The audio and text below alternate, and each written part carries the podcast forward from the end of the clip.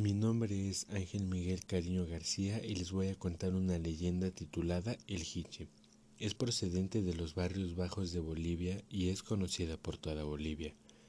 Cuentan que el jiche es un animal mitad culebra, mitad dinosaurio, que cuida las aguas de las lagunas más grandes y profundas que existen en el departamento de Santa Cruz. Dicen que cuando la gente del pueblo malgasta el agua, el jiche sale y deja que la laguna se seque.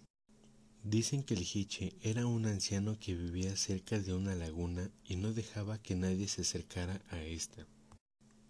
En uno de esos días, el anciano se internó a la laguna y nunca más se le volvió a ver, y días después vieron un animal mitad culebra y mitad dinosaurio que se comía a las personas que malgastaban el agua de la laguna. Otros dicen que el Jiche les podía castigar de diferentes formas, secando los ríos haciendo que las pescas fueran malas o dándole un sabor turbio y amargo al agua, dándoles una lección tanto a niños, adultos y jóvenes para que no malgastaran su posesión más preciada que es el agua, así dejando en claro que el agua no debía malgastarse, ya que es fundamental para que los seres humanos puedan seguir existiendo en el planeta Tierra.